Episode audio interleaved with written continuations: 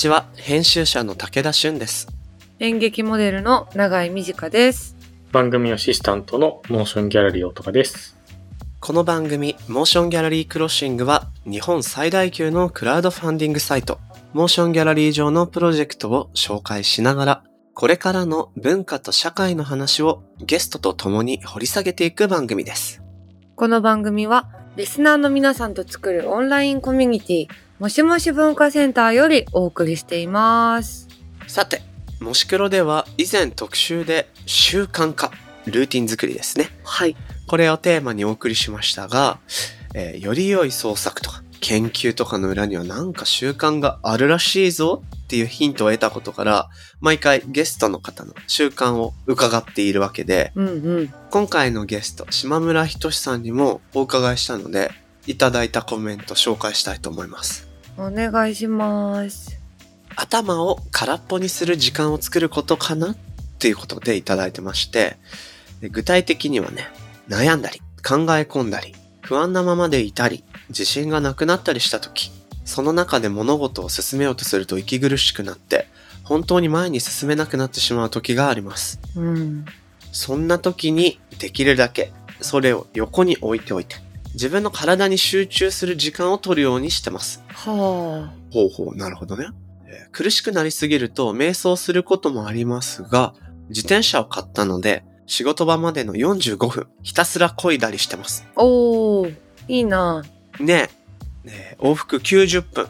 体力づくりは二の次で自分だけの何も考えないで済む時間を作るというのが最近の習慣かもしれませんとのことで、まず前半部超僕共感したな。その不安になったりすると息苦しくてもう考え事もできないみたいな。ある。あるよね。それってね、なんか、深く考えることができなくなるよね。そうそうそうそう。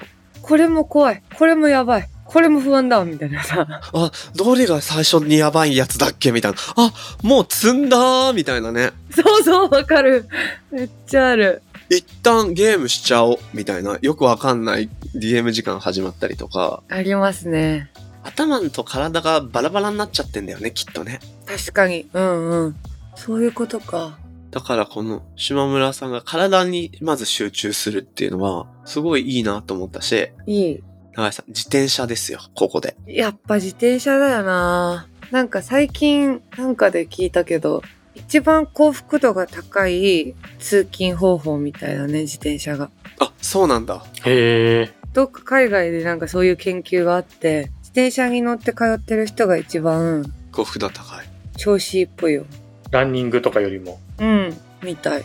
何が違うんだろねなんか適度な速度感とかなのかな自転車ってさ、まあもちろん前見て交通ルール見て人見てるけど、車に比べてのゆっくりだから多分反応できる余白もあるし、え、確かに。ちょっと考え事しながら走れるギリいい速度な気がするんだよね。うんうん。そうだね。なんかそれもちょうどいいかもしれないね。流れてく景色のスピードとか。自転車乗りたいのに雨なんだよな、最近。そうなんだよね。そこだよね。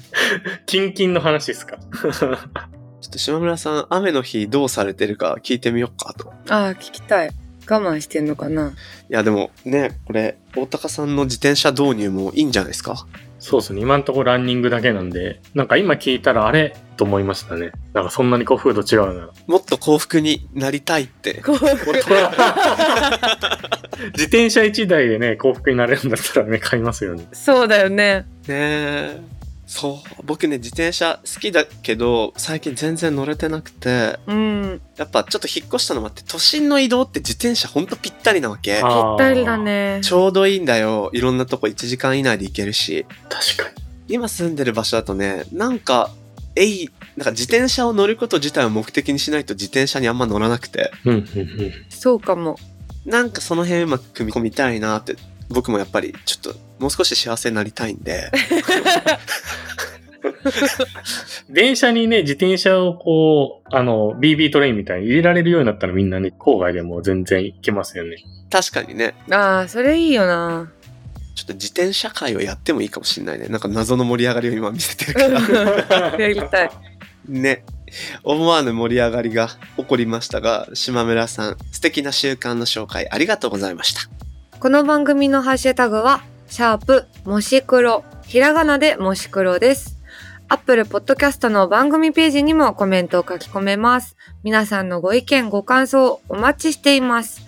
そして、Spotify の番組プレイリストのフォローと、もしもし文化センターへのご参加、こちらもお待ちしております。あなたももしもしーずになってねぜひぜひ。では、始めていきましょう。武田俊と。長井美智香がお送りする、前回に引き続き、ゲストに一般社団法人東京プレイ代表理事の島村仁さんをお招きします。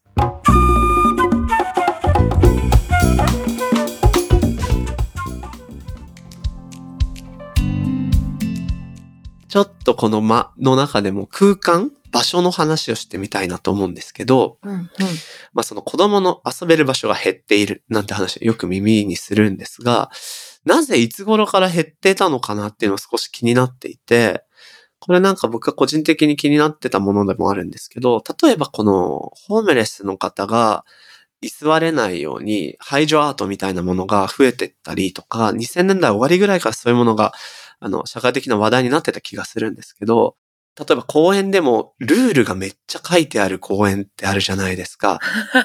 あるなぁ。バットを振ってはいけないとか、ゴムボール以外使用禁止とか、はてまたもっと、え、これ何の意味のルールなんだろうみたいなのを書いてある、禁止事項だけが書いてあって、さあ、それ以外のことで遊びなさいみたいな。ね、じゃあ何すればいいのみたいなこととか、つまりこう、公共空間にリスクが生まれることを極端に嫌って、何かそれを排除しようとするような動きが、ひょっとしたら子供の遊び空間にも、あの、増えていった時期があるのかしらなんて思うんですけど、島村さん、このあたりって実際はどうなんですか？ね、ルールが本当に増えてってますよね。でね、なんか僕が知ってるところの看板でも、あの、静かに遊びましょうっていう話とかね。はいはい。で、ふざけて遊んではいけませんっていうえ？わあ、すごい。むちゃくちゃだ。ことが書いてあったり、ね、で、そういうのもあれば、多分ね、あの、自治体のね、担当者がちゃんとチェックしないまま業者さん出しちゃったんだろうと思うんだけど、割り込んではいけませんっていうのが2回書いてあったりとかね。同じ看板の中にね。めっちゃ禁止する。で、ね、あとね、こう、公園に限らず放課後児童クラブとかね、なんかそういう子供の預かりの場でも今どんどんルール増えてて、なんかね、こう、ジャングルジムは2段目までとか、校庭の隅っこに行っちゃいけないとか、すごい。ね、で、ブランコの立ちこぎは2年生からみたいな、なんかそんなルールがダーッとなってて、すごいすごいすごい。あ笑ってしまうな。ね、でもそういうのを、あの、やってる人たちがじゃいけないのかって言ったら、その人たちも別に立てたくて看板立ててなかったりとか、あとね、ルール作りたくて作ってるわけじゃないっていうのがやっぱ見えてくるんだよね。ーうーん。これは何がルールを要請してるんでしょあるね、行政の講演家の課長さんにお話を聞いたときに、そういう講演家の方にかかってくる、あの、市民からの電話とかね、こういろんな投書とかの99.9%はね、クレームなんだよねって。うーん、なるほどで、特にね、こう役所の人たちとかね、まあそういうね、預かりの場の人たちって、なんかその来た声に対して答えるっていうのが仕事だったりするわけなので、でもそうすると、やっぱりああいう看板を立てるしかないんですよねっていう話で、だから、その、あそこの公園素晴らしいですねっていう声ってね、ほとんどないんだって言ってました。つまり、なんかうるさいとか、ボールが飛んできてガラスが割れたとか、そういったネガティブなものしか、まあ連絡しないですよね、確かに。基本的には行政に。で、そうすると行政はやっぱりみんなのためにやっていることだから、そこの対応せざるを得ない。となると、苦情に対応し続けた結果、まあそういった謎ルールっていうものが増えていくと。そうね。でね、だから子供たちからね、逆にそうやって勝手にね、行政にクレームを言う大人がいて困ってるんですけどっていうクレームが逆に入らないので、ああ、確かに。うんうんうんうんうん。そうだよな。ね、だからもちろんね、本当に危険な状況とかね、こうやめてほしいこととかもあるはずなんだけど、やっぱりそこでコミュニケーションがこう、やっぱり取れてないっていうことが大きいと思ってて、だから、そういう意味では大人同士のね、ある意味関係の貧困みたいなものうん。ね。だからそういうものが結局子供の自由をちっちゃくしてっちゃってるっていうことになってるのかなと思うんですよね。うん。なるほど。これって、いや、難しいな。どう改善できるのかなっていうのも一言では言えないと思うんですけど、長井さんどうここまで伺って？うーん。なんか、その、これやっちゃダメだよとか書いてあったりとか、自分の子供の頃もしたんだけど、聞く筋合いないですけど、みたいな 感じだったのよ、私は。その、なんていうの、本当に言ったらさ、その、万引きとかは、あ、本当にしちゃダメだなって思うから、なんかしないんだけど、その、公園でボール投げないでくださいとかは、なんかおかしいんじゃないの？みたいなことをさ、こう子供も子供で感じるから、うん、うん。なんていうの？別に喧嘩するか？みたいな感じで、ここは従わなくてよしと。さ、遊んじゃってたというか、それでね、なんか壊しちゃったりしたら謝るけど、なんか、投げるなとかって言われたら、結構その、がっちり歯向かってくタイプのグループだったというか、私は。うん、うん、うん、うん。だったから、なんかなんだ、それが別にいいっていうことじゃないけど、なんていうの、その、子供が、その、やっちゃダメですよって、その大人が言ってくることに対して、その、考えるのも大事な気がするというか、そんな子供にそれを求めるのは酷かもしれないけど、うん。なんか多分それができる教育をうんした方がいいと思うし、そうね。うん、うん。疑問を持つべきというかもっと。それがでもあんまり、なんていうの、言われたら言う通りにしなくちゃなって考えがちな方向に進んでそうだなっていうのは、なんとなく感じる。なんか子供ってルールをちょっとどう捉えるかが多分その子自体によって違うと思うんですけど、僕すごく象徴的な経験を思い出して、ちっちゃい頃遊びに行っていい公園の池があったんですよ。うんうん。だけどある日からフェンスが張られて、この中に入って遊ばないっていう看板が立てられたの。ほうほう。で、その時はブラックバス釣りブームがあって、僕らそこにで釣りをしてみたいっていうのをずっとやってたんですけど、急にダメになっちゃった時に、おかしい、この間まで入れたのに入れないっておかしいと。理由もわからないと。なのでどうしようかって言った結果、あの、だ悪ガキがこの中に入って遊ばないの後にマジックでハテナを書き足したんですよ。あーあるよな、そういうの。うんうん。この中に入って遊ばないっていう、あ、誘われてるから入るかとか言って、なんかね、ルまあルールを巧妙にずらしてへりくつしたんですけど、まあ、子供なりに、ここに何か正しさは多分ないだろうと判断し、ルールをずらして介入するってことを その時多分していて、うん。だからこの謎ルールに対してどう向き合うかみたいなのも一つなんか子供たちのね、あの、捉え方があるんだろうなっていうのをね、思いました。ね。なんか本当ね、だからそういうの子供が声をね、なんかね、こう出したりとかね、なんかそういうコミュニケーションの余地がね、あるといいんだけど、ね。なかなか難しいですよね。いいですよね。ここまでね、その遊びのいろんな話してきたんですけど、ちょっと根本的なところで、その遊ぶっていうこと自体が、まあ子供って自然と遊び出すものですし、それを見てて大人もなんかいろいろ感じたり、思い出したりする。とても重要な遊び。これは実際子供の成長にとってはどんな意味合いというか、意義っていうものがあるんですかね。子供って、ていうか人って自然にも遊んじゃうんだよね。もうね、だからそういう意味で本能の活動っていうふうにも言われてるんだけど、で、もともとね、あの人間ってすごく未熟に生まれてくるから、はい。だから誰かに守ってもらえないと、もうすぐに死んじゃう存在。でそういうのもあって、その自分の周りに何があるか、どうやったら安心できるのかっていうことをちゃんと生き物として確保するために、やっぱりね、外に何があるのかを、こう、興味を示すとかね。で、そこにある刺激を取り入れたりとか、それとか真似してみたりとかいろんなことをして、そうか、自分の世界はこうやってできてんだなっていうことをなるほど。ね、こう、一つの生き物というかね、あの、生命体として、ちゃんと自分が自分を大丈夫にしていけるように、っていう本能が備わってる。で、ね、だけど危険なこともあるかもしれないから、そうですよね。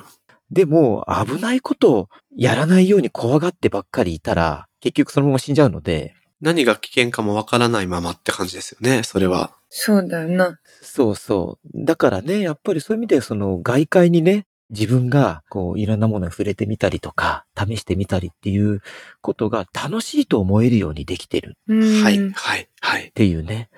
で、それがあの遊びのね、こう原点だっていうね、あのところなんだけど、だからそれでね、その遊びの一番の効用って何っていう話なんだけど、でね、だから僕が教わってきたプレイワークの中で言われてるのは、もっと遊びたくなることなのよ。ほー、はあ面白い。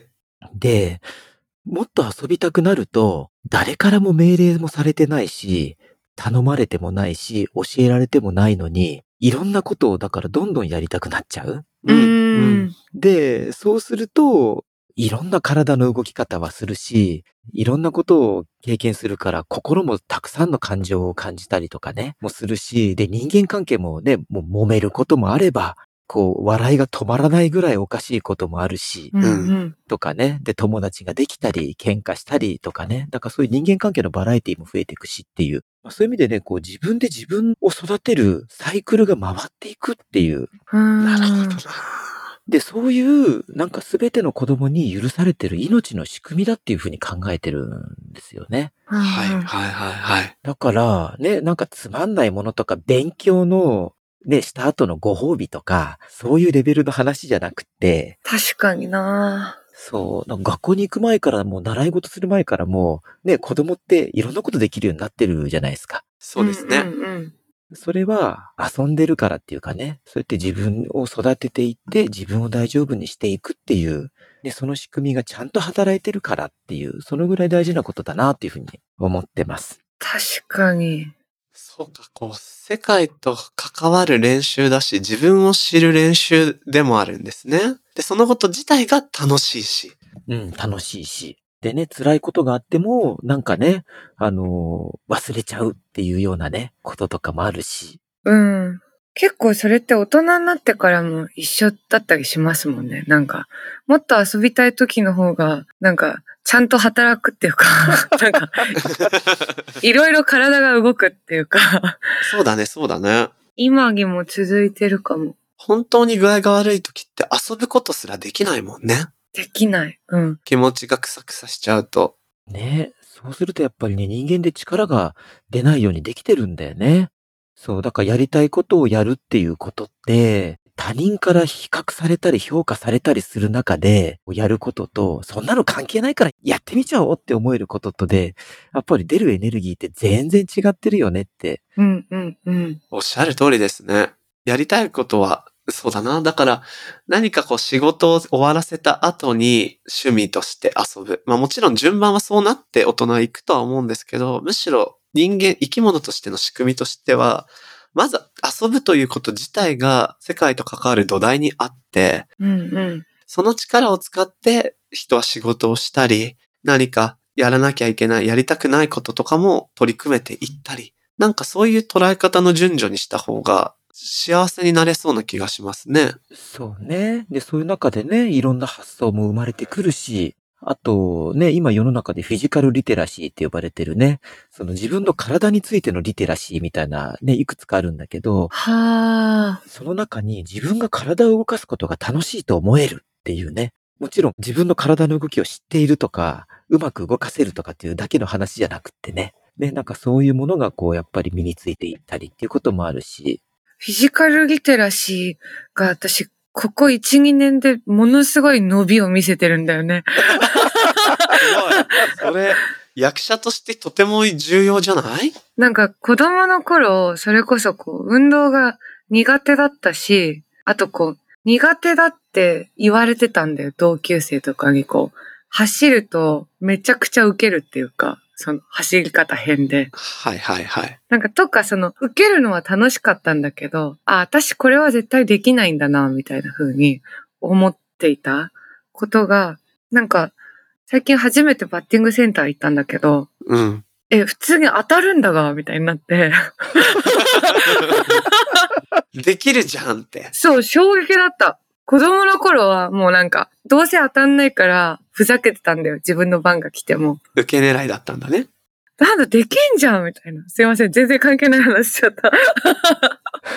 面白いね。大事な話だと思うなうん、大事大事。でもね、なんか遊んでるうちにね、人はそういう風になっていっちゃうってことなんだよね、きっとね。うーん。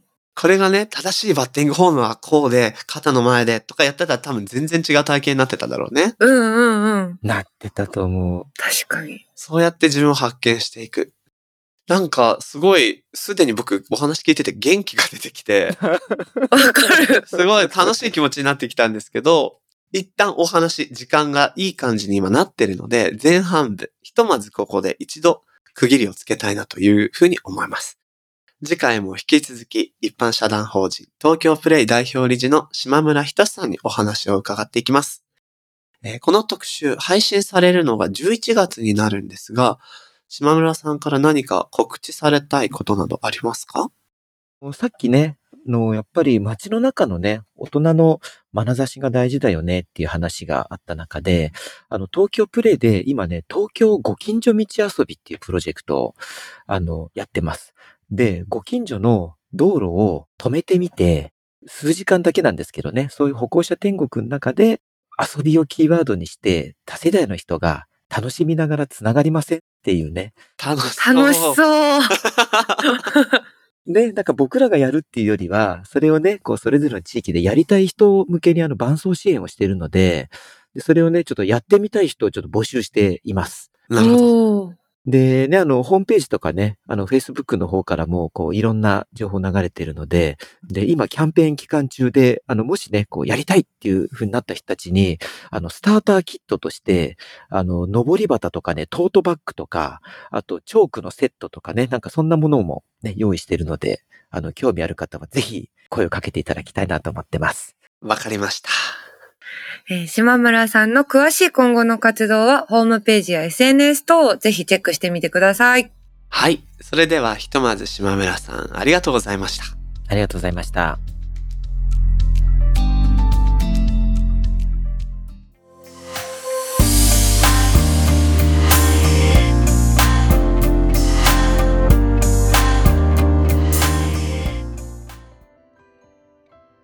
さて、ここからは、モーションギャラリーで現在挑戦中のプロジェクトの中から、特に注目してほしいものを紹介するホットプロジェクト。大高さん、今日はどんなものがありますか？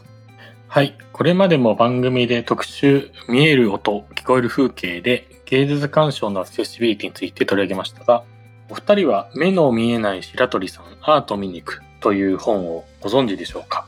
わかる。知らないな、私は。読んでないんだけど、結構話題書だったから、平積みされてたりしたの見て、タイトルがやっぱ気になるからさ、気になる。どういう本なんだろうと思いながら、申し訳ないことに読めてはないです。うんうんうん。結構ね、気になる人も多いとは思うんですけど、今回はそんな、えー書籍自体がですね、大谷総一ノンフィクション賞にノミネートされるような注目を集めているドキュメンタリー映画、目の見えない白鳥さん、アートを見に行くのプロジェクトを紹介したいと思います。はい。このドキュメンタリーは全盲の美術鑑賞者、白鳥健二さんの旅路や日常を追いかけたものです。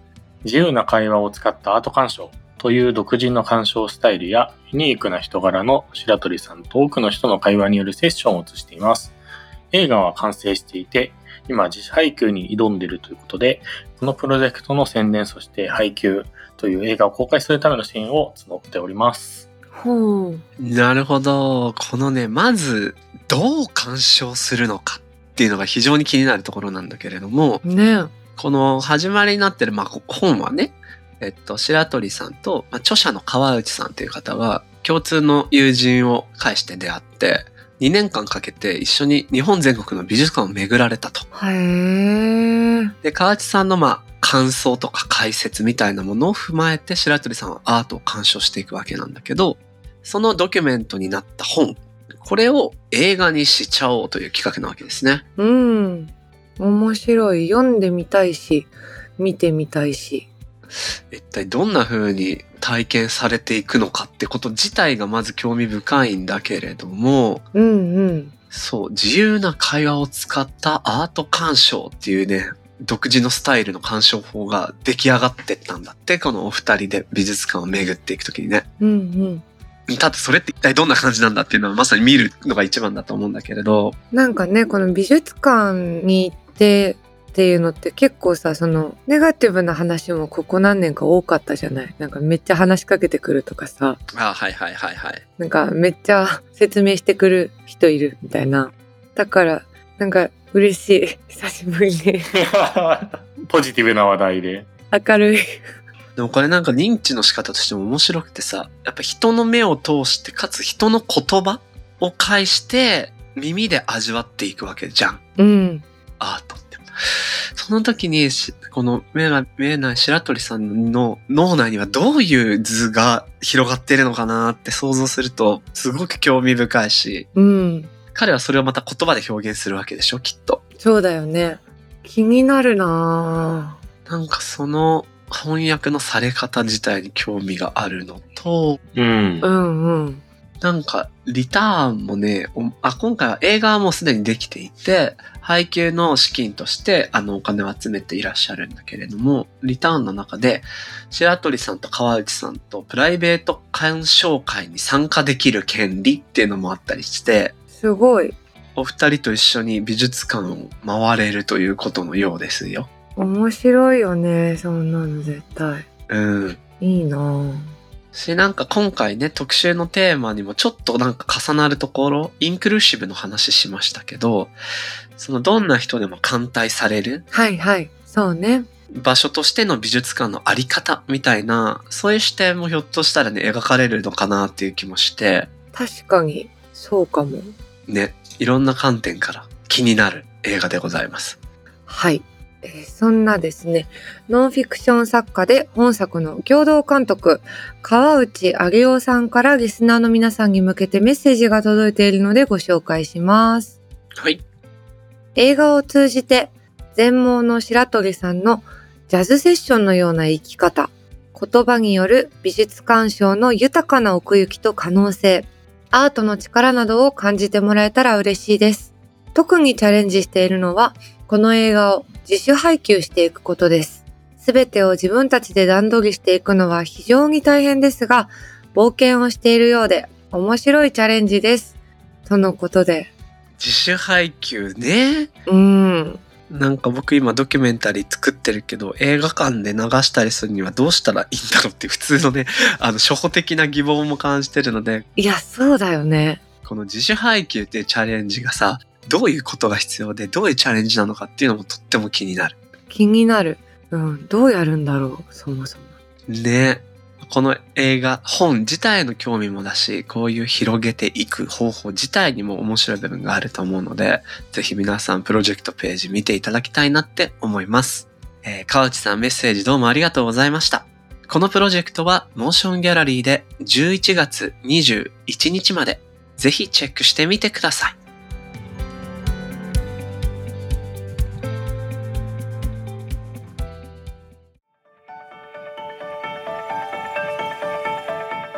モーションギャラリークロッシングエンディングのお時間となりました。はーい。さて、2話目終わりましたが、長井さんどうよ？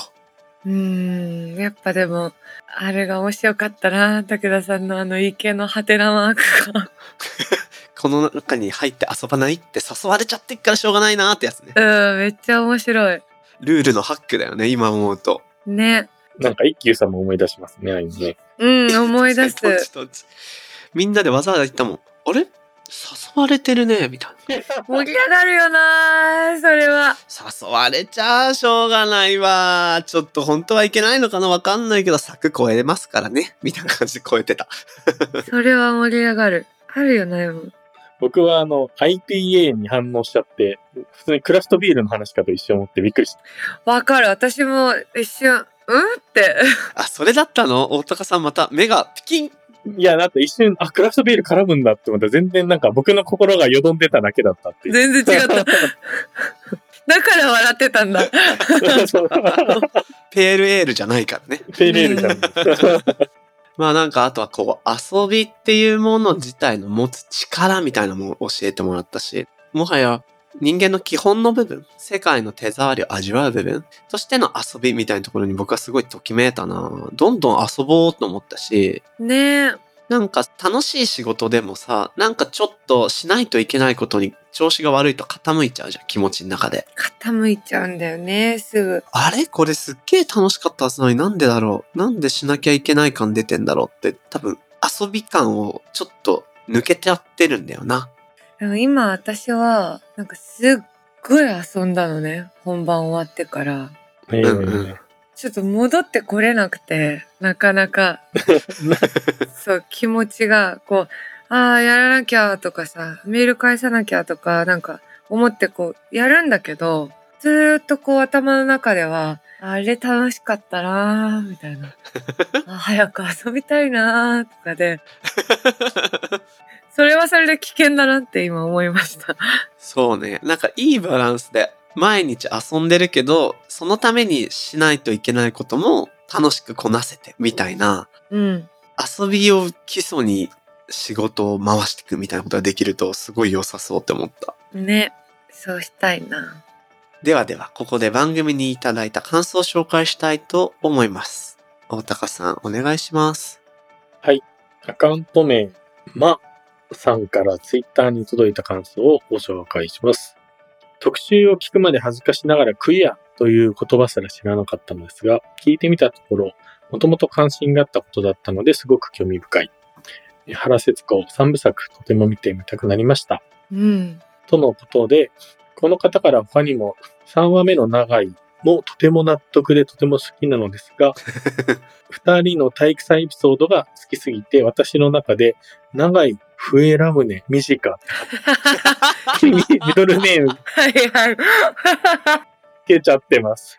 次は高校が女子校で女子だけの体育祭だったので、男子校の騎馬戦と棒倒しには男に生まれ変わったら参加したい競技の一つです。といただいてます。